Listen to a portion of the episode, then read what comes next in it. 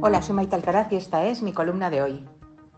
No hay día en que los ministros de Pedro Sánchez y sus portavoces, maquillados de analistas políticos, se priven de hincar sus colmillos en la curtida piel de Isabel Díaz Ayuso. Horas y horas de televisión para enfrentar a la presidenta con Núñez Feijó, al que dicen que marca el paso, pero cuando más se relamen es pensando en poder despedazarla mordiendo sus declaraciones. La penúltima ha sido una intervención en la que Ayuso, presente en Alcalá de Henares, denunciaba la lamentable y trapacera gestión migratoria que está haciendo el Gobierno, que por la mañana pacta con un partido xenófobo que quiere tirar al mar como lastre a los extranjeros en Cataluña y por la noche envía de tapadillo a cientos de seres humanos como si fueran mercancía para que el alcalde de turno los hacine hasta 1.300 personas en la ciudad de Cervantes en carpas improvisadas. Esta vez le ha tocado a la alcaldesa de Alcalá de Henares, Judith Piquet, que desalojó a uno de los peores regidores que ha tenido la ciudad alcalaína, el socialista Javier Rodríguez, investigado por prevaricación y premiado por Pedro Sánchez por su descalabro en la ciudad universitaria con un escaño en el Congreso. Así que había que dar un correctivo a la nueva alcaldesa. Qué mejor que traer en aviones una,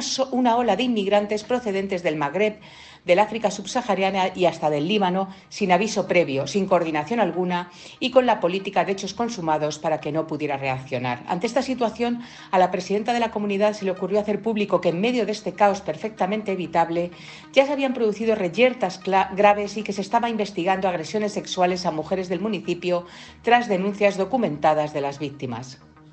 Echar en un mismo cóctel inmigración y Ayuso se convirtió enseguida en la mejor bebida alucinógena para el orfeón sanchista. El primero en abrir la barra fue el delegado del Gobierno en Madrid, Francisco Martín, recordado por haber verbalizado una de las declaraciones más vomitivas de la democracia. Bildu ha hecho más por España y los españoles que los patrioteros de pulsera. Pues este soldado monclovita, colocado por Félix Bolaños para ponerle cáscaras de plátano a Ayuso, mandó a Alcalá a cientos de seres humanos llegados a España para encontrar una vida mejor, con el objetivo de esconder las vergüenzas del Estado y pasarle el problema a una presidenta y a una alcaldesa del PP y a los habitantes de esa localidad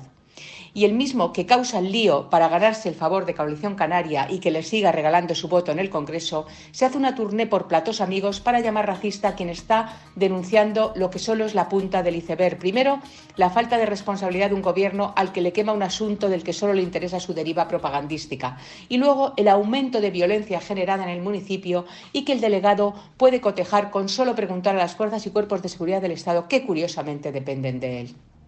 Misión cumplida. Ruido han hecho, al PP lo han vuelto a vincular con las políticas xenófobas, pero ahí sigue el meollo de la cuestión, la falta de respuestas para los inmigrantes que malviven en los campamentos, el apoyo implícito a las mafias que abusan de ellos, lo que les hace escapar y buscarse la vida fuera, provocando una preocupación absolutamente entendible en muchos vecinos de Alcalá.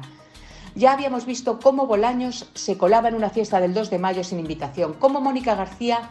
quería usar las mascarillas para confrontar con la que es su peor pesadilla,